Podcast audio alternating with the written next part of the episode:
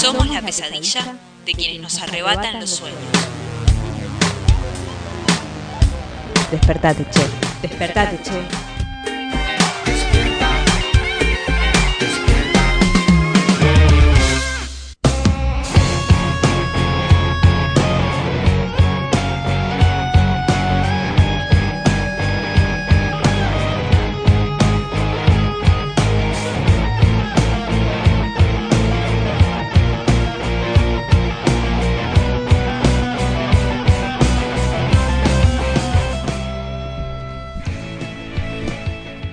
Buenos días a todos y a todas. Son las 9 en punto eh, de la mañana y estamos acá arrancando una mañana más de Despertate Che. Muy buenos días, Martín, ¿cómo estás? ¿Qué tal? Buenos días, Betania. Buenos días, Rocío, del otro lado. Eh, estamos bien, Sí. 9 grados, podríamos decir que 9, mira, a mí me marca 7, debe ser que no se me actualizó la temperatura. Ah, sí, es verdad, son 9, 9 9, grados. tenés 9 razón. a las 9, Ajá. acá en la comuna 10 dice, Como para no hablar de coincidencias, ¿no? claro, 9 a las 9, humedad del 70% y cero probabilidades de precipitaciones, dirían los, Ajá. los que dicen el tiempo en la televisión, ¿viste? Sí, sí, es una mañana fresquita. ¿Va a salir el sol en algún momento o no? ¿Qué- Mira. ¿Qué se dice?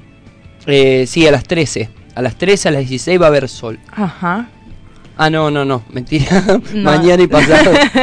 Eso es No, mañana y pasado, sí, bien. estoy- No mientas, por favor. poco, no, te- me, Sí, me sí. confunde un poco la- la- la- el formato que tiene.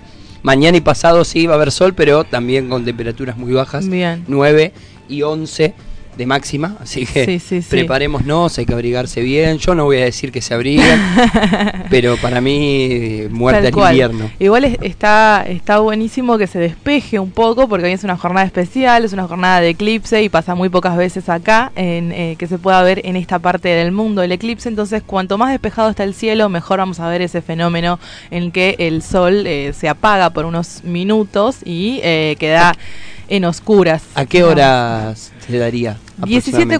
17.44 más o menos es la franja horaria en la que se puede llegar a ver, pero arranca desde las 4 de la tarde, dura aproximadamente dos horas, pero eh, bueno, ya después vamos a tener tiempo seguro de hablar de esto. Seguramente vamos a hablar, vamos a actualizar el tránsito en este momento. eh, todos los subtes funcionan por, con normalidad y los trenes también, así que eh, quien esté por salir así a su trabajo puede eh, tra- salir tranquilo, digamos, aunque uno nunca sabe, ¿no? Así es, pero vamos a empezar eh, informándonos y para eso eh, arrancamos eh, la mañana con nuestra primera entrevista de la jornada. Vamos, estamos en contacto con Virginia Urquizo, que es coordinadora de la unidad de casos del equipo de antropología forense.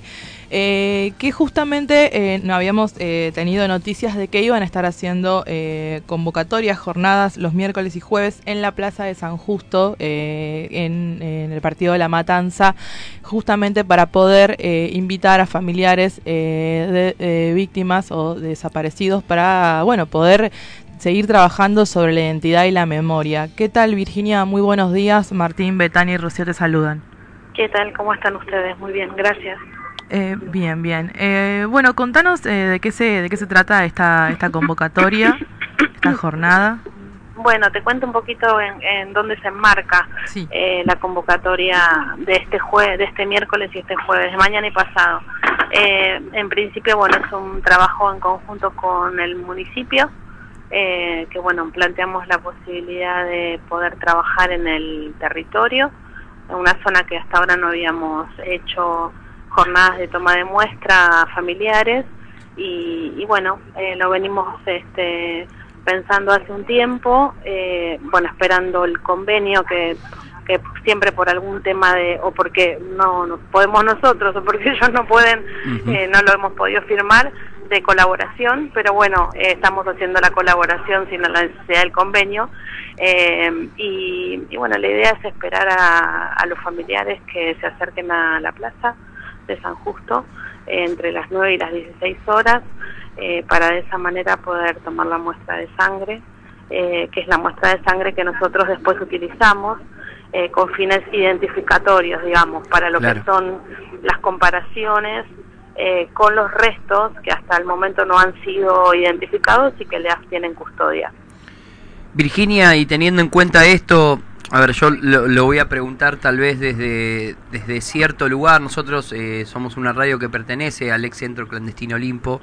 Eh, y, estamos acá ya hace varios años trabajando este espacio, entonces capaz que muchas cosas nosotros las podríamos o las podemos entender y capaz que el que está escuchando del otro lado, que, que no está metido en, en todas estas cuestiones, eh, no. La, la pregunta viene por ese lado, es, es común que haya mucha gente o muchas personas que, que, tengan dudas sobre su identidad y se acerquen eh, hacia ustedes para tratar de, de despejar este tipo de cosas, como también pasa con abuelas o con madres? Sí, el tema de las dudas de identidad es una temática que la trabaja específicamente abuelas, digamos. Nosotros, eh, obviamente que los recibimos en el caso de que la gente tenga algún tipo de dudas sobre su propia identidad, pero lo que nosotros eh, trabajamos es otro tema, digamos, o sea, eh, trabajamos con familiares que han tenido la desgracia que, de pasar por una situación de desaparición dentro de su grupo familiar y que están eh, al día de la fecha sin noticias respecto al destino final de los restos. O sea, dónde fueron enterrados esas personas. Eh, sabemos eh, que existía un circuito clandestino de, detención y también de desaparición de los cuerpos. Entonces, nosotros hemos trabajado a lo largo de todos estos años con lo que fueron los libros de los cementerios, en cementerios municipales sobre todo, en los diferentes lugares del país. Y esta, este trabajo con los registros de los cementerios nos permitió a nosotros llevar adelante tareas de eh, exhumación de restos que obviamente tenían la particularidad de ser personas que habían sido enterradas sin nombre en, en el periodo del 74 al 83 y que no habían muerto, digamos, de muerte natural, sino que habían tenido algún tipo de muerte violenta. Esa es nuestra, ese es nuestro, digamos, eh, objetivo eh, último, que es al que nosotros aspiramos para todos los casos, sabiendo obviamente que no, no vamos a poder eh, dar respuesta a todos.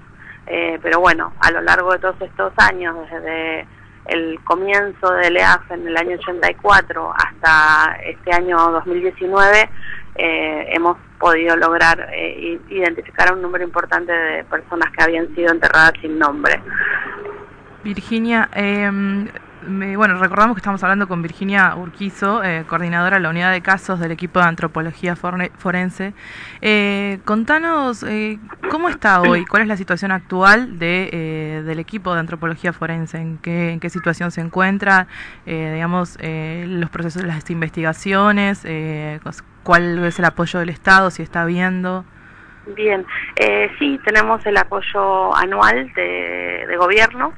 Eh, que, bueno, que es una parte de, la, de los fondos que nosotros recibimos para seguir haciendo nuestros trabajos a nivel nacional y a nivel internacional y después, eh, digamos, los que son eh, los aportes de privados y de fundaciones y de organismos internacionales, que es una parte importante también del, del aporte que nosotros recibimos año tras año.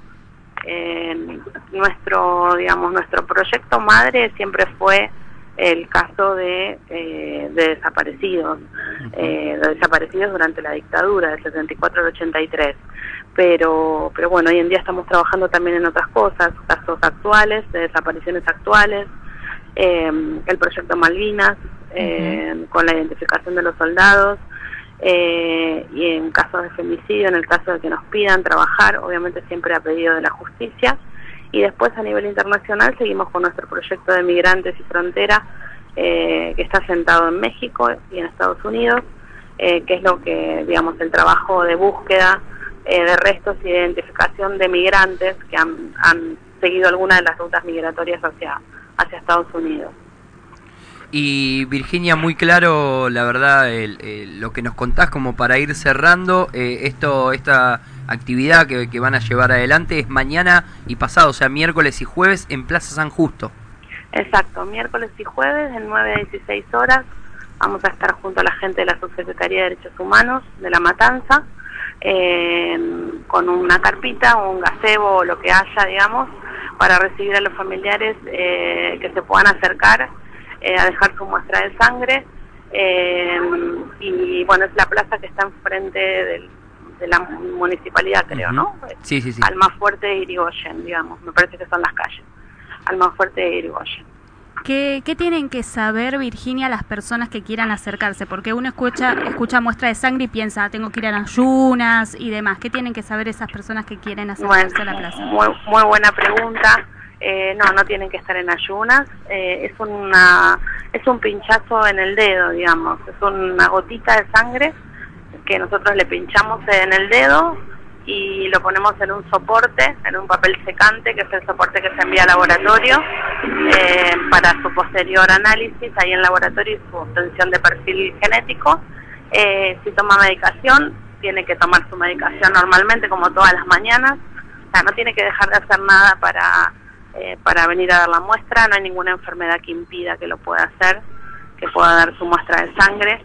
Es gratuito es confidencial todo lo que se hable en ese momento eh, y, bueno es muy claro ah, y tenemos un 0800 0800 3453 236 hay un spot que está está eh, por las redes y por algunos medios circulando donde está la dirección ahí de la de la plaza y todo no sé si ustedes lo tienen pero bueno si no después se lo hacemos llegar así los pueden lo pueden pasar Sí, sí, nosotros justo ahí lo, lo, estábamos mirando minutos antes de la entrevista, así que vamos a estar ahí, subiendo. Ahí está bien el 0800 porque capaz que lo dije mal, por las dudas después lo, suban.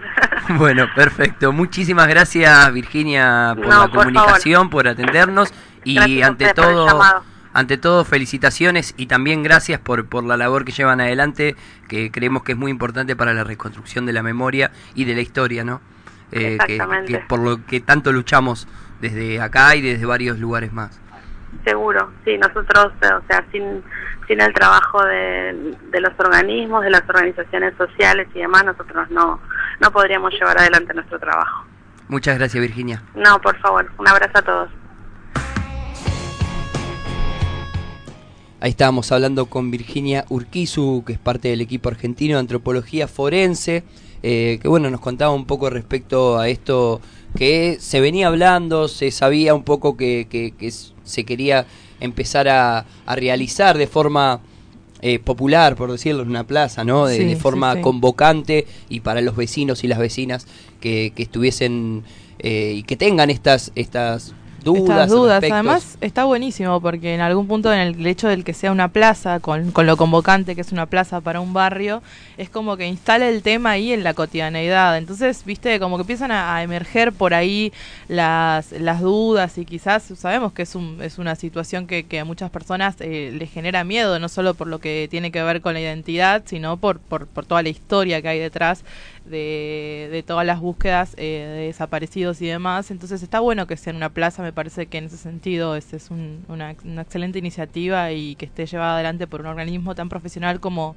el EAF también le da un marco de institucional muy, muy, muy bueno. Sí, claramente, como decías vos, eh, Beth, y bueno, es importante eh, remarcar este tipo de cosas y, y obviamente desde este lado hablar de estas cuestiones que son que son muy importantes para justamente para la reconstrucción de la memoria y, de la historia no que, que, tanto por la, por la que tanto se lucha aunque venga el 2 por 1 aunque venga lo que quiera venir eh, todavía seguimos eh, muchos y muchas dando esa pelea no dando esa pelea acá han mostrado a partir del equipo argentino de antropología forense no que es eh, importantísimo bueno, Martín, eh, te voy a contar, eh, como arrancamos hoy así a pleno información, te voy a contar ahora las movilizaciones que van a tener lugar eh, hoy, 2 de julio, en toda Argentina.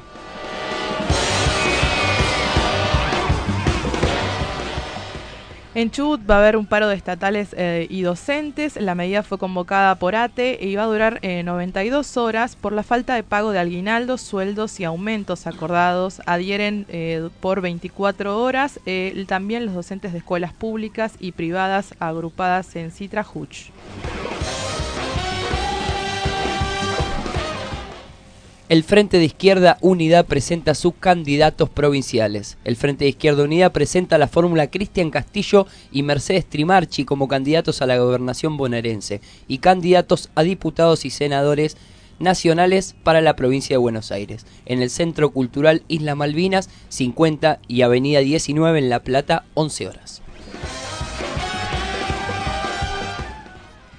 Eh, graban testimonios en apoyos al BAU, en la cooperativa de producción audiovisual, la Bertop, eh, convoca a dejar registrado testimonios de apoyo a trabajadores ante un posible desalojo. El mítico hotel es autogestionado desde hace 15 años. Había sido expropiado en el 2016, pero el presidente Mauricio Macri vetó la ley. Desde las 11 hasta las 16 ahí, en el vagón. Sentencia en el juicio por la muerte de 22 personas en la explosión de un edificio en Rosario. Hay 11 acusados por estrago culposo agravado en el hecho ocurrido en 2003. Desde el mediodía, familiares y víctimas se manifestarán frente a los tribunales en el Centro de Justicia Penal Mitre 2801 eh, a las 12 horas. En La Plata, conferencia de prensa de la papelera Unión Platense. La papelera Unión Platense, eh, fábrica recuperada en 2001 y ubicada en el barrio de Ringuelet, brinda conferencia de prensa ante la posibilidad de un nuevo cierre por la imposibilidad de afrontar los tarifazos. Esto va a ocurrir en Camino Centenario y 515 a las 12 horas. Marcha al ANSES contra la moratoria jubilatoria.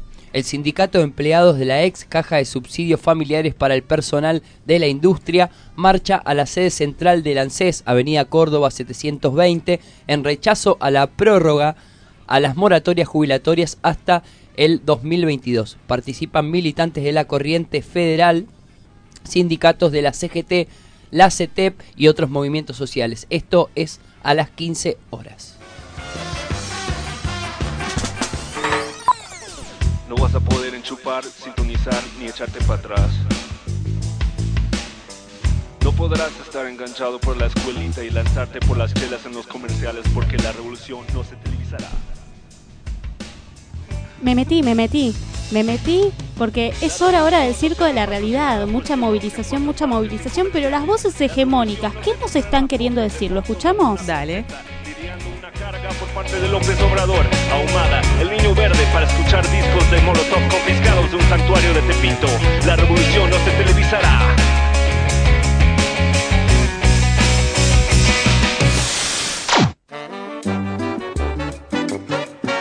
Aló, aló Amur, hello everybody. I thought this is my, my opportunity to show my singing and dancing. En el circo de la realidad Solo hay reflejos de la realidad. Se desinforma de la realidad. Todo se compra en realidad. La verdad es que críticas tan rápidas eh, y tan ligeras de algunos sectores políticos creo que por un lado demuestran, son más expresiones de impotencia, porque esos mismos que están hablando son los que fueron incapaces en los últimos 12 años de haber logrado el acuerdo que claramente, sin el liderazgo que tuvo el presidente Mauricio Macri estos tres años y medio, no se hubiese podido conseguir. En la realidad hay un juego de parcialidad, un impulso de perversidad obscena pasen y vean. En realidad con Luis Miguel venimos trabajando en Forestar 2030, que es una plataforma conjunta, convergente de una actividad que antes estaba disociada. Por un lado la cartera de ambiente se ocupaba del bosque nativo, la cartera de agroindustria del bosque cultivado y con proyección eh, forestal industrial. Mauricio nos pidió que trabajemos todos como equipo y queremos poner a Argentina como una potencia forestal. Por eso el trabajo articulado entre estas dos agencias, junto también con educación, con producción. En el circo de la realidad hay un desprecio por la realidad, un desencuentro con la realidad, todo se compra en realidad. En general con respecto al acuerdo con la Unión Europea. Lamentamos la prefirma de ese preacuerdo eh, que se ha manejado con secretismo, que no sabemos bien qué es lo que dice todavía, porque muchas cosas no las han dicho y que, bueno, un acuerdo es bueno si es equilibrado y si respeta las asimetrías entre las dos regiones. Tengo toda la impresión que este acuerdo no es equilibrado, no respeta las asimetrías entre las dos regiones. Tomas falsas de la realidad, paraísos de caducidad, exorcismos de felicidad.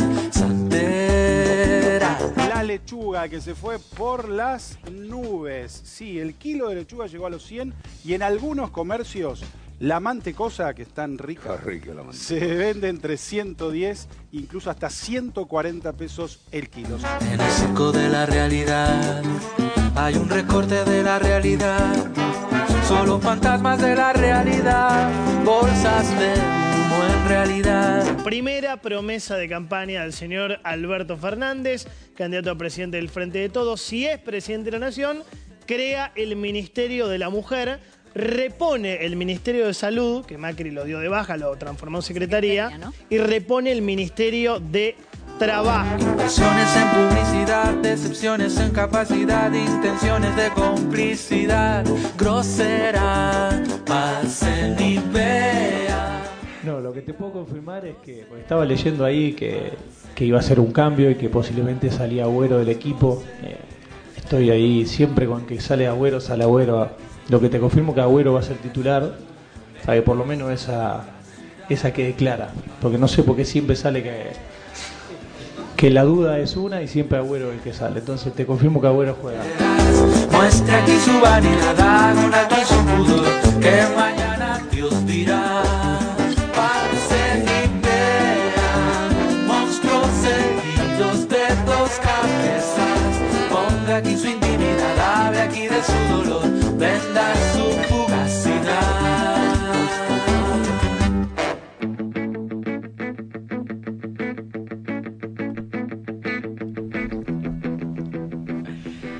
Son las 9 y 22 eh, de la mañana, seguimos haciendo Despertate Che eh, y veí- escuchábamos ahí eh, nuestro circo de la realidad, ¿no? Con de todo, me encanta porque es variadito, eh, hay, hay de todo, hay política, hay deporte, hay, hay, hay farándula, hay de todo metido ahí. Exacto, exacto. Justo estábamos escuchándolo atentamente el circo y ahí surgía ¿no? lo, lo que va ocurriendo y me gustó mucho lo que dijo Ro respecto a qué nos quieren decir los medios hegemónicos, porque no es más que justamente eso, ¿no?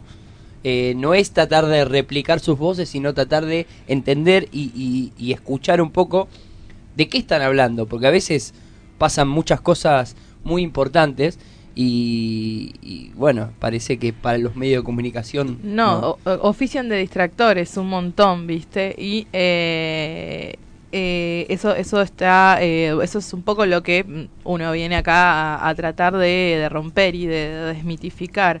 Eh, una de las cosas interesantes que me parecía desde el punto de vista electoral y ahora que están armadas un toque las alianzas eh, es eh, pensar, eh, bueno, cuánto, al margen de lo que de lo que va a pasar y, demás, eh, y de quién va a ser el presidente eh, en este mm, en octubre, es como la sensación de que a partir de ahora empiezan eh, a hacer bueno las típicas recorridas por todas las provincias eh, con las provincias aliadas. De hecho tengo entendido por ejemplo lo, lo- leí antes de venir el que eh, Pichetto va a estar por ejemplo en Salta eh, y va, van, van a empezar a hacer esas recorridas como para empezar a, evaluar un poco eh, cuáles son las, la- las alternativas y, y todo, todo el tiempo habla se habla de una necesidad un poco de, de una postura menos rígida de cada uno de los lados de la grieta, por ejemplo, ¿no? Esa es idea de flexibilizar un poco para poder captar a ese eh, a ese 10 o 20% que es el, el, porcentaje de indecisos, ¿sí? Em, Bueno, es Sí. verdad eso respecto a los indecisos, que es un grupo importante, más que nada teniendo en cuenta después de cuatro años de gobierno de, de- de Cambiemos, ¿no? Porque sería mucho menos si no hubiesen gobernado. Sí, sí. Pero Ahora yo me pregunto, ¿en qué estarán basadas las indecisiones de, de, de, de los indecisos? ¿no? Abri- Abrimos línea para indecisos si se quieren comunicar, lo pueden hacer al... ¿A qué número, Martín? Al 6698-8121. Muy bien. 6698-8121. Queremos saber qué te está pasando, indecise. ¿Por qué estás indecise? Y cómo, y, y cómo bueno, qué estás esperando. ¿De qué, ¿De qué estás esperando que te convenzan? Ahí está, que te convenza. Bueno, eh, también en nuestras redes sociales nos pueden escribir, despertate che, arroba despertate che, despertate che, despertate Así, che, como todas las todos redes lados. sociales, Vos podés o Radio Google- Presente. Claro, exactamente. Radio.presente en Instagram y en las demás redes también. todo, todo, todo muy facilito para que puedan acceder. Ahora yo me pregunto cómo se llega a esos indecisos, indecisas, porque Claro. es indecisa e indecisa es la persona que mira la nata tal vez. Claro. Y tal cual. ¿Cómo, cómo se les llega? ¿Cómo Bueno. tratamos de...?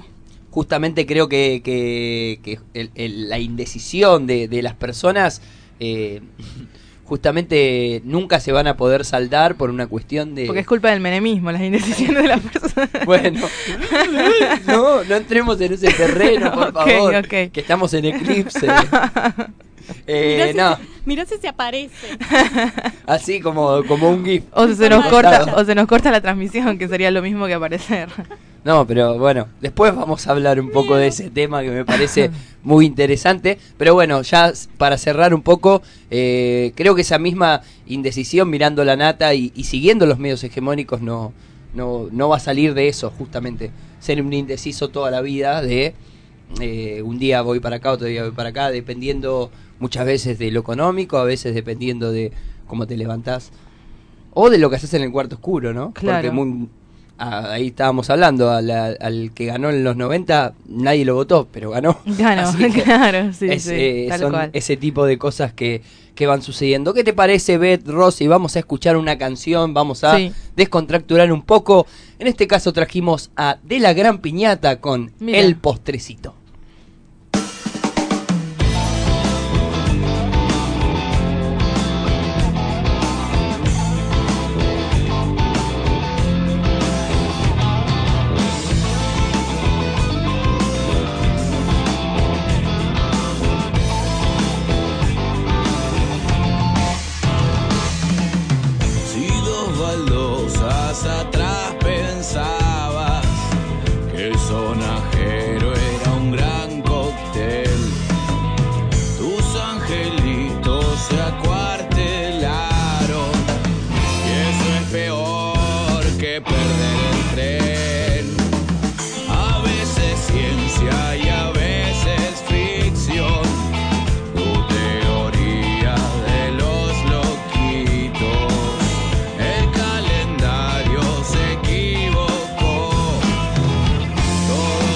Todos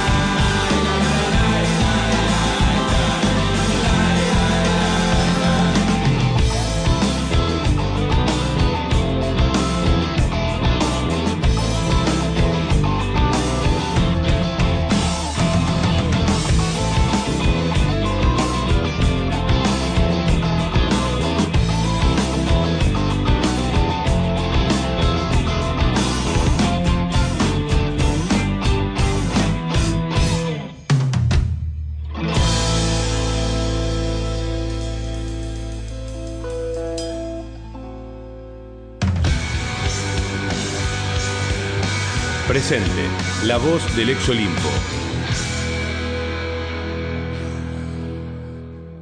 Seba me llamó, de Sebastián. Canto, muy poco. Una víctima más de violencia institucional. Sebastián Bordón. Y conozco muchos chicos que por el solo hecho de divertirse no quiero que le pase lo que le pasa a mi hijo. Ellos también creían que no les iba a pasar. Desde la vuelta de la democracia, murieron 1.123 personas en servicios penitenciarios a causa de la violencia institucional, lo que es igual a la sumatoria de muertos en la tragedia de Once, Lapa, los muertos de la inundación de Santa Fe y La Plata, los fallecidos a causa de la gripe A, los muertos anuales por caídas de rayos, la tragedia de la Puerta 12, más el accidente ferroviario de Benavides.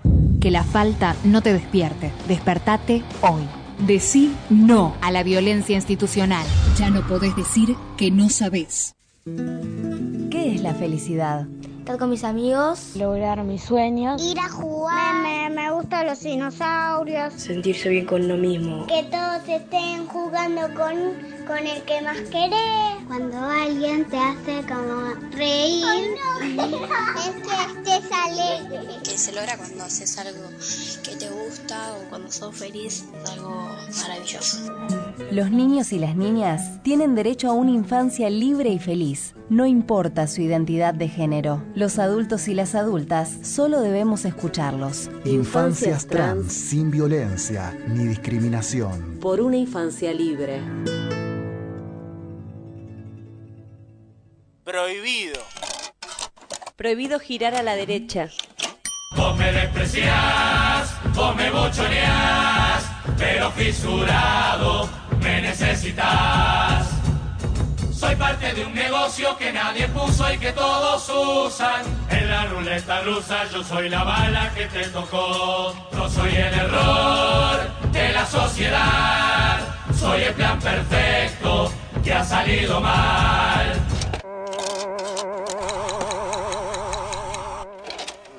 Radio Presente. Tenés un ratito más. Despertate, che. Sucursal de los despiertos con lo justo, esperando el despertar del mundo desde la cama. Despertate, Despertate che. por Radio Presente.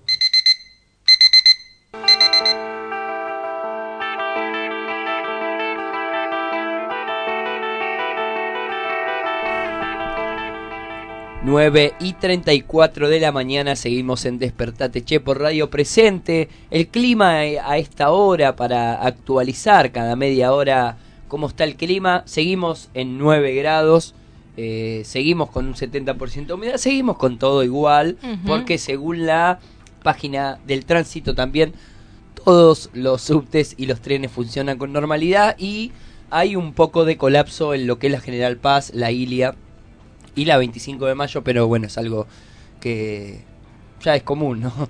Ese pasa siempre, pasa todos los días, cuando ya se colapsa un poquito y salen muchos y muchas a la misma hora, enseguida la General Paz y las autopistas colapsan. Y teniendo en cuenta un poco lo que estábamos hablando en el bloque anterior respecto a qué es lo que nos quieren decir los, los medios hegemónicos, los medios de comunicación, y qué es lo que no dicen. Eh, ayer eh, por la tarde se dio a conocer una noticia bastante triste, bastante eh, lamentable, por decirlo de alguna forma, si esos son los adjetivos. Sí, la verdad que es muy difícil contar estas cosas. Yo te decía cuando la, cuando la, le, la leí, dije, uy, qué, qué, qué, feo, qué bajón. La verdad que realmente no, no te deja como un poco, eh, te, te, hace sentir que no, que no hay salidas, pero bueno. Exacto. Eh. Exacto, y muestra un poco esto, ¿no? Que decíamos, el tratar de, de, de, de ocultar ciertas noticias. Bueno, la noticia es que eh, un hombre en situación de calle murió ayer por hipotermia. Sí. Ahí a cinco cuadras de Puerto Madero, o sea, no estamos hablando que murió en, eh, no sé, Lanús, Avellaneda, que siempre suelen, ¿no? El Santilli y, y la reta dijeron que la gente viene a dormir acá. Claro. O sea, que son de otros sí. lados, pero vienen acá a la capital. Bueno, no fue en Avellaneda, no fue en Lanús, ni en González Gatán, fue acá a cinco cuadras, tan solo de, de, de Puerto Madero, de pleno centro porteño, ¿no? Bueno, esto se dio, eh, el, el, hombre fue encontrado en la calle Perú, entre Belgrano y Venezuela, eh, cerca de la Casa Rosada y del puerto, o sea, del, del lujoso Puerto sí, Madero. Así que es un poco tratar de, de- de entender y tratar de, de primero mostrar estas noticias me parece que son necesarias no hay que ocultar la, la- no hay que no hay que tapar el sol con la mano parece que estamos todos Sí. respecto al Y- eclipse no pero no hay que Claro. ocultar el, el- el sol con la mano estas noticias surgen estas noticias pasan y nosotros somos los responsables de, de- de- de sacarlas a la luz de mostrarlas No, y además, perdón. sí Eh, no, además es, eh, es, es interesante pensarlo también, eh, decir, bueno, uno lee esta noticia y dice, uy, qué bajón, pobre, no sé, pobre hombre, qué le habrá pasado y demás, pero también está bueno pe- eh, analizar y, y reflexionar que no son casos aislados. Vos decías, bueno, quizás hay eh, otras personas en situación de calle que, que quizás por no estar durmiendo justamente en Puerto Madero y porque quizás a un medio no se le ocurrió hacer una nota, no nos enteramos de que Exacto. murió o de que está en una situación que, no sé, m- digamos, de, de muchísima vulnerabilidad. Entonces hay que pensar que eh, no son casos aislados y que eh, hay un Estado que es absolutamente eh, responsable, ¿no? Primero de que esa persona termine en una situación de calle o, o no pueda salir de esa situación de calle. que en cuatro años aumentó muchísimo ¿no? Claro.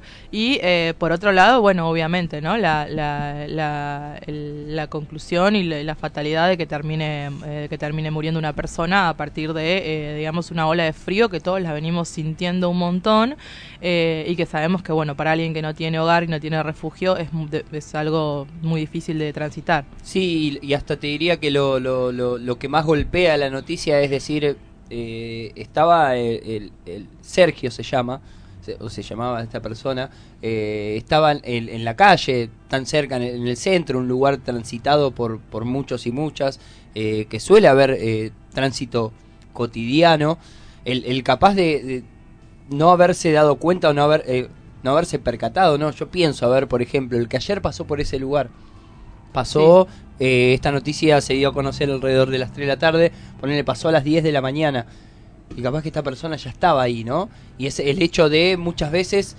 obviar o muchas veces acostumbrarnos a lo que vemos. Sí, sí, sí. Que, que- que en muchos casos puede llegar a esto. Capaz que si uno se pone a pensar y no sé, si yo hubiese pasado por ahí, lo primero que diría es, ¿por qué no miré? ¿Por qué no pregunté? Claro. ¿No? Esas cosas sí, que, sí. que- que muchas veces, eh, nada, estamos tan, tan enajenados a toda la realidad económica, política y hasta nuestros mismos problemas. O sea, cada persona tiene eh, sus temas, eh, que no nos damos cuenta que mientras vamos caminando y a mayor cantidad de cuadras que caminamos, mayor es la gente que vemos en la calle. Entonces, eh, Terminan, terminan de alguna manera coincidiendo con esto que sí, siendo parte del paisaje de alguna manera. Hay un grado de, naturalización en este sentido que es eso, es verlos pero no, no mirarlos. Exacto. Exacto, acá no, nos pasa nuestra compañera allí que en 2007, según el Censo Popular... 2017. 2017, eh, según Censo Popular, había 8.000 personas viviendo en la calle en Capital Federal nada más. Eh, bueno, yo creo que estamos en 2019, pasaron dos años y no sé si será una, una, una postura mía o algo que, que, que yo noto, pero yo creo que eso aumentó. No, y además, eh, fíjate, fíjate vos, es un dato de un censo popular, digo, no hay un eh, organismo del Estado o una sistematización eh, de, alguna institución pública que le interese conocer ese tipo de datos, ¿no? Entonces también hay una desidia concreta ahí respecto a las personas que están en situación de calle.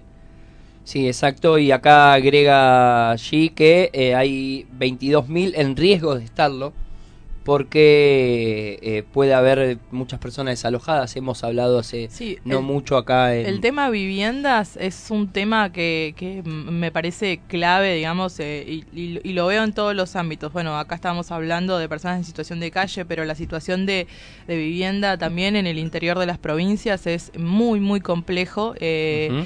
Y eh, no solo porque hay personas que viven en las calles, sino porque hay muchas eh, muchas familias que comparten eh, eh, y viven ensambladas, digo, en, casas muy pequeñas eh, o en o en, o en espacios muy pequeños viven más de 11, 12 personas, que eso también, quizás uno dice, bueno, no, no están en la calle, pero tampoco es habla de, de digamos, de una vida digna vivir de esa manera. Entonces, eh, quizás eh, el hecho de que una persona termine en situación de calle es la última instancia, pero también hay un montón de instancias anteriores que el Estado puede acudir para que una persona no termine en estas condiciones y que quizás ahí eso, me parece que por ejemplo un tema excelente para preguntarle a los candidatos, bueno, con situación de vivienda, ¿qué va a pasar? ¿Qué, qué, va, qué, qué se va a hacer en relación a eso, no? Claro. ¿Cuáles son las propuestas? Porque porque eh, digo es un problema acá en Capital Federal y en toda Argentina en general. ¿sí? Exacto, sí, sí, sí, sí, eh, bien claro lo dijiste.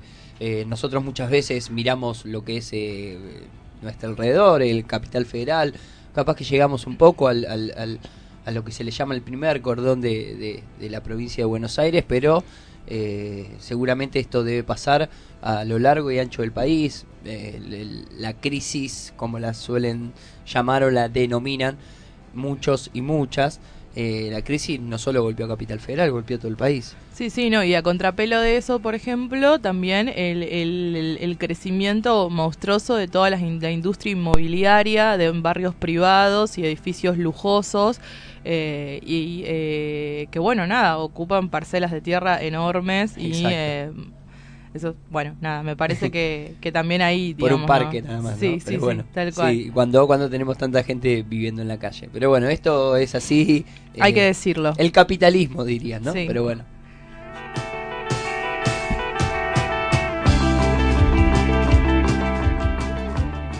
Y hoy, compas, me gustaría compartirles, tanto a ustedes como a quienes están del otro lado escuchando, que se están cumpliendo exactamente hoy siete años de la reglamentación de la Ley de Identidad de Género, la Ley 26.743, que fue sancionada en mayo en mayo 9, mira, te iba a decir en mayo 9. Mayo 9. El 9 de mayo del 2012, promulgada el 23, y que respeta esto, ¿no? Que cada uno pueda percibirse, autopercibirse como sienta y que eso lo pueda llevar a la sociedad y que se respete. En este sentido creo que no hay persona más representativa de lo que fue la lucha por esta ley que lo van a ver. 15 ya fue una activista travesti y invito e invito que la escuchemos. Esto es medular. Cualquier compañera o compañero, porque hay varones trans también, que vayan a cualquier registro civil del país van a poder hacer su cambio de DNI y no van a tener que pagar con su cuerpo ni con ninguna pericia psiquiátrica ni médicas que son de terror.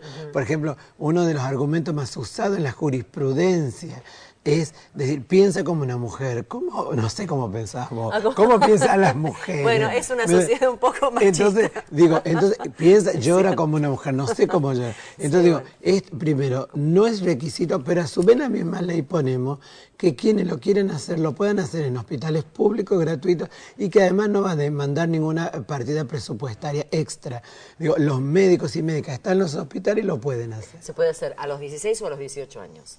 Nosotros, el travestismo en la Argentina se asume entre los 8 y 13 años de edad, entonces lo cual también tratamos de correr todo lo que se pueda para proteger a esos niños y niñas que no sean expulsados del sistema escolar, puedan asistir a la medicina, a un trabajo y ser tratados en sus propios términos y dignamente, porque es restituir identidad y dignidad.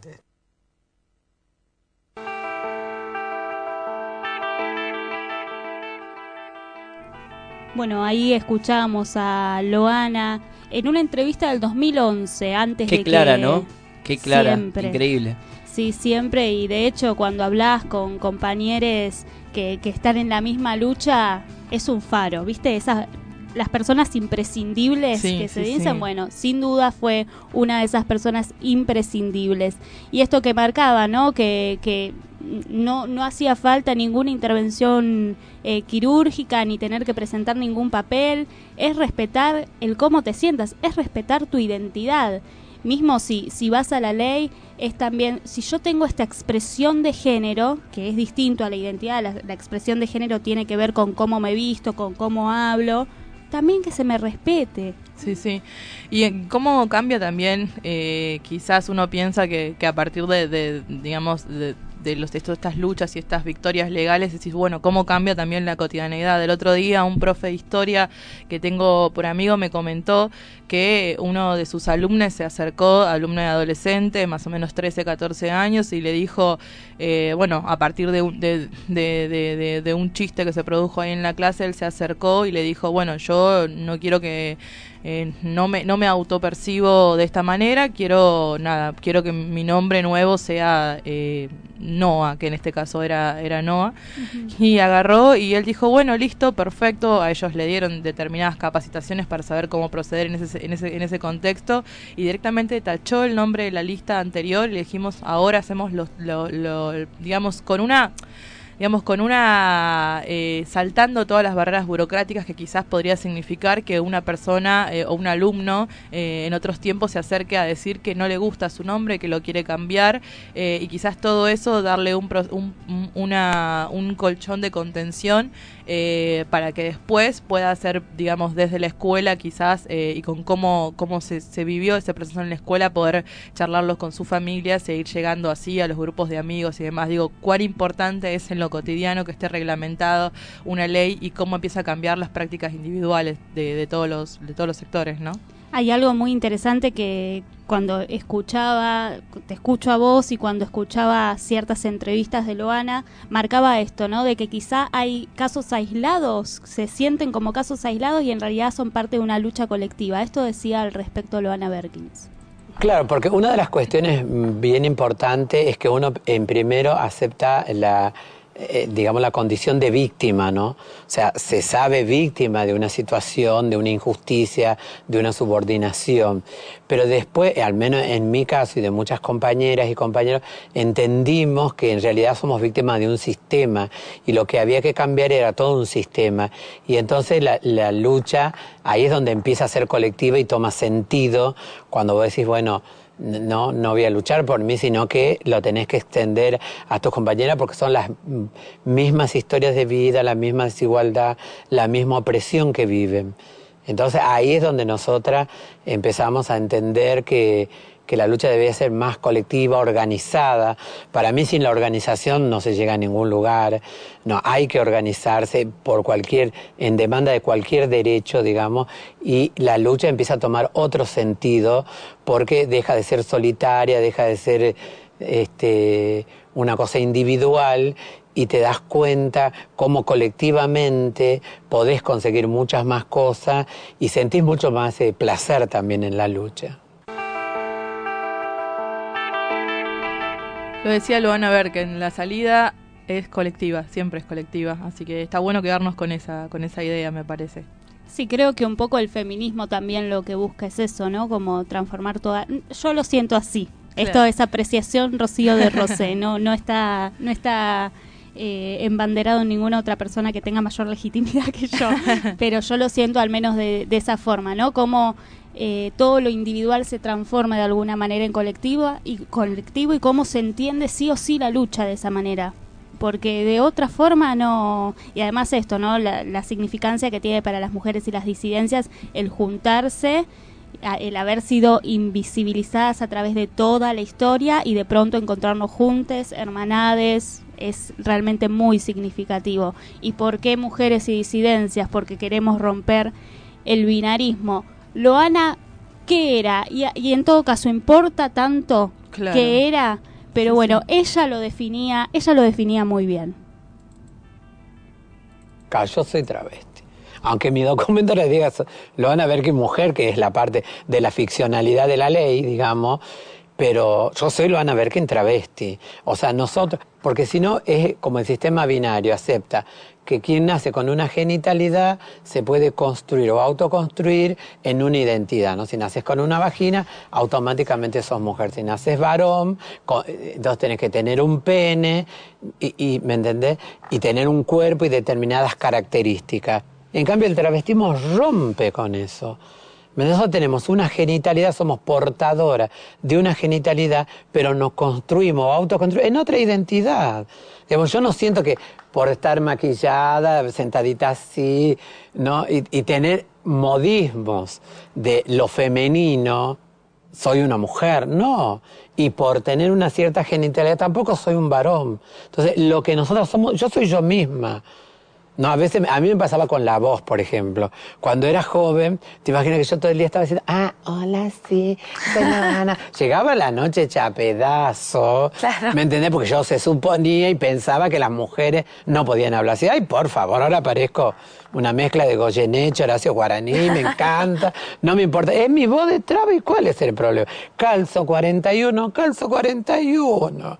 ¿Me entiendes? Digo, empezar a romper con, esa, con ese destino que como que la biología es un destino. No lo es.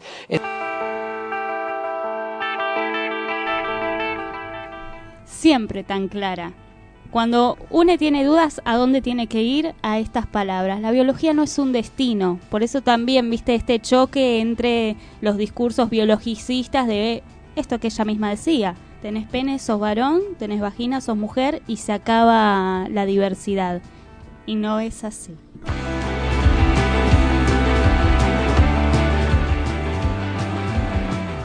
Ahora, siendo las 9 y 52, vamos a escuchar un tema que no lo puedo ni pronunciar. Ah, mira vos. Así que esa es la presentación del tema. Disfrútenlo, siéntanlo y abrácense al eclipse.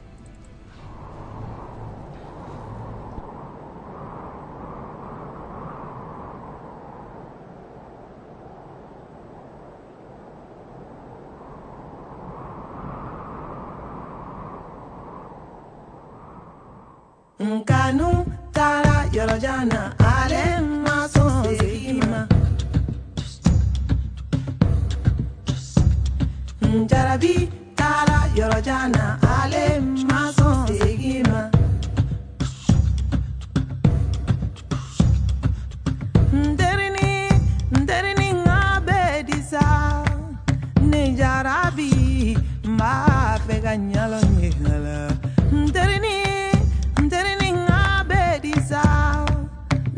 I knew what I wanted.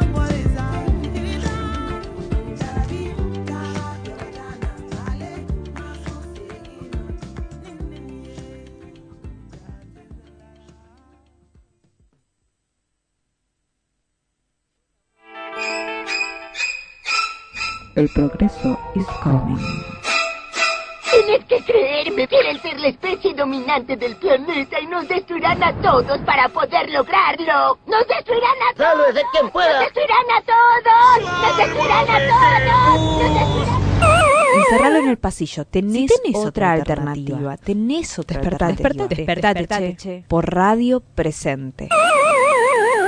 ¡Estamos al aire!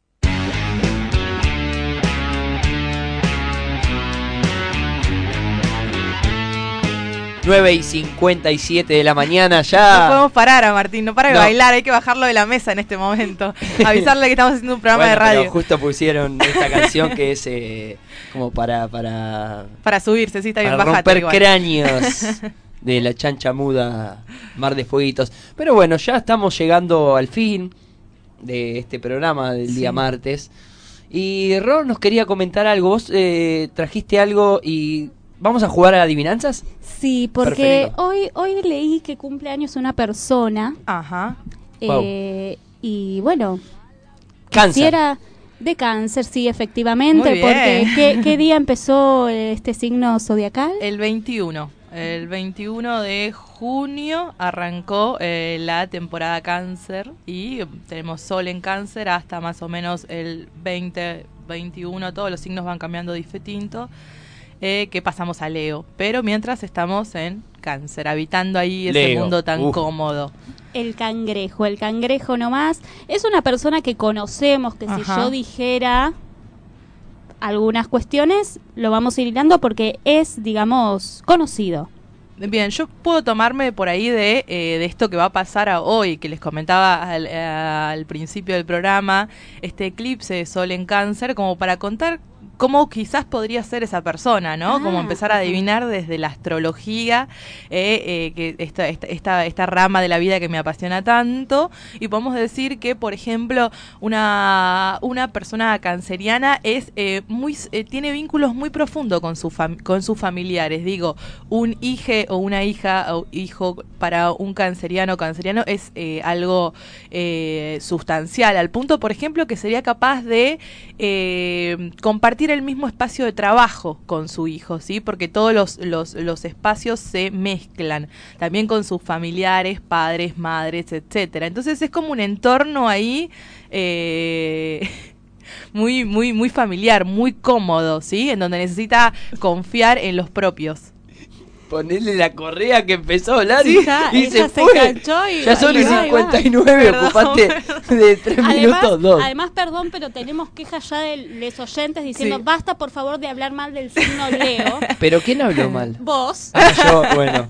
Pasa que tengo luna en Leo, entonces. Entonces, es- ten- tenés, tenés resistencia a lo leonino. Sí, sí, sí. Pero Eh, bueno, la cuestión, no sé si esta persona tendrá algunas características de las que mencionaba, supongo que alguna Ajá. tendrá.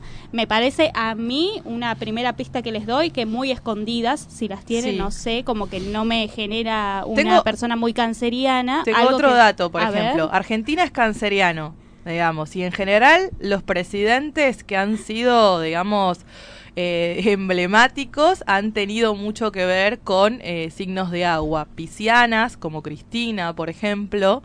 eh, y cancerianos, que capaz que tiene que ver algo ahí, ¿no? Con la, la idea de poder eh, llevar adelante un país y navegarlo en, el- en esas aguas cancerianas. Bueno, en este caso lo que sí te voy a decir es que esta persona es del mundo de la política. Mira. Rodríguez A. No, No. no, estaría. ¿Qué día habrá nacido Rodríguez? Urtubey. No, tampoco. No, no, ta- y es de una provincia del interior, así que ahí también nació Neuquén. una provincia del Pichetto, interior. Río Negro. No, no, no, no Oh. estaría haciendo también tampoco ninguno de esos. Hay, hay un spot muy conocido presidencial, o sea que ya les tiré otro dato Sí. de él. De la Rúa. No, en donde prácticamente eh, Dicen se que no. sostiene. No, no, ¿Cómo no sería ese. Es genial ese. donde prácticamente parecería como que se inventó hasta el planeta Tierra. Es como que todo, todo, todo. Ah. No, no sé si por ahí. Sí. Ah, acá los oyentes nos tiran otra otra ¿Otro data dato? que no lo voy a decir por ahora porque si yo tiro ese dato Lo es sacamos al toque. Lo sacan al Sí, toque. Una de ser. sus últimas declaraciones fue que en todos los gobiernos hubo corrupción menos en el de él. Esa fue una de sus Bueno, últimas eh, claro. declaraciones. Cristina. No, porque Eso- Tiziana dijo. eso- Ah, es verdad, ¿no? Es- eso lo dicen todos, ¿eh? Claro, es verdad. Bueno, Bueno, pero, pero vamos juntando personas del interior, del mundo de la política. Ya dije que fue presidente. En un, en un acto público, Ay. esta es muy buena. En un acto público Ajá. confundió un discurso con otro. Había dos discursos en el estrado. Él subió y empezó a leer uno. Claro. Porque supuestamente el que había hecho no le gustaba mucho y vio ese y le pareció que estaba mejor, pero Dijo, "Ya "No, fue". Claro, ya fue, pero después empezó a decir cosas que Y no hablaba de cualquier decir. cosa. Claro, como una cosa así. Bien, Le, y- le- y- le suelen suceder. Y puede ser que, por ejemplo, cosas. como lo canceriano es, es reacio a todo, a todo lo que está, a todo lo diferente, podemos decir que quizás el, con el inglés no se lleva tan bien, por ejemplo. very well. very well. Very well, Betania, of course. Thank you, thank you. Hemos tenido, yo, esta es pregunta aparte, ¿no? Hemos tenido presidentes, presidentas que se llevaban bien con el inglés, bien, muy bien. Eh, es una buena pregunta, la verdad que no lo sé. No, pues en realidad no, ¿no? Eh, ni, parece, ni- el más cheto se lleva bien que- con el inglés. Eh, Pero no, no, no, creo que no. No recuerdo, por lo menos, por lo menos yo. ¿Y, y cómo, cómo vamos con las pistas? ¿Lo vamos sacando o necesitan...? Yo, les- si les tiro esta pista... A ver, está. yo creo que tenés que tirar la, la, La de, de finish, definitiva. de finish that. Bueno, entonces van a tener que escuchar y en milésimas de segundos lo van a sacar.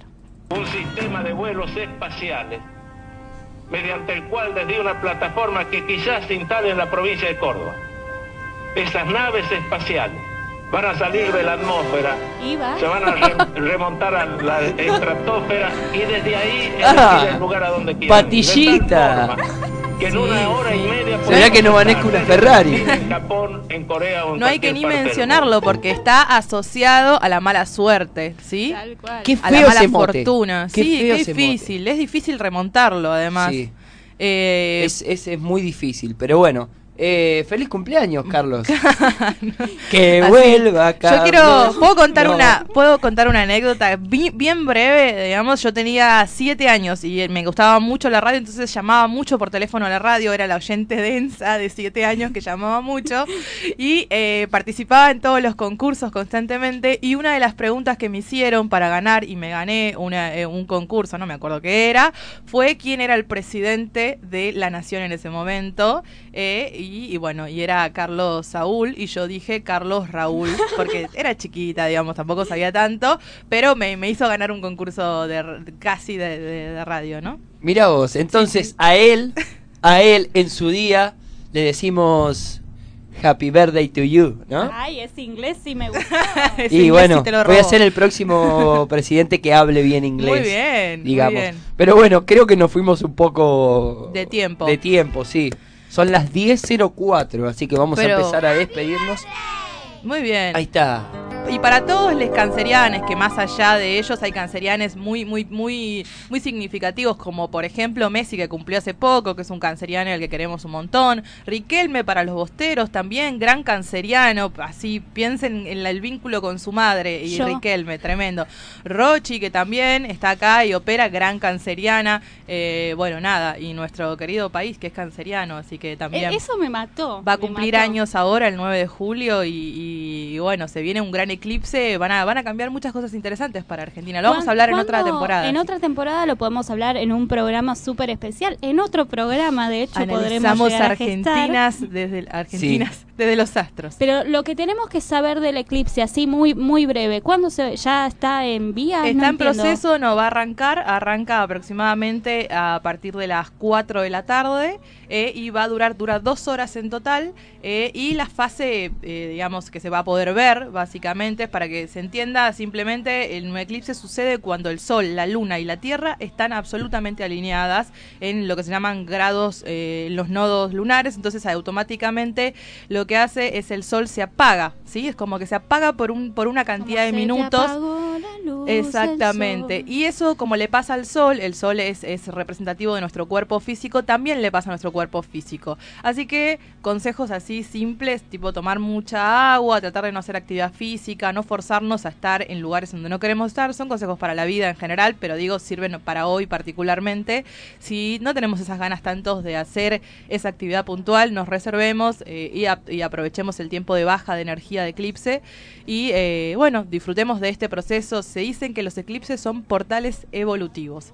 O sea, a- vienen eh, a tocar una rama de nuestra vida en la que podemos hacer una transformación importante. Así que bueno, estemos atentos a recibir. También dicen que aparecen personas que son significativas para la vida. Entonces, desde A- hoy... abiertes al amor, digamos. Desde hoy hasta el primero de agosto eh, se, se- se construyen relaciones kármicas que quieren decir entran y salen personas fundamentales. Así que si hay separaciones, son separaciones concretas, digo, al margen que después se puede volver o no, digo, hay separaciones que son, son claras.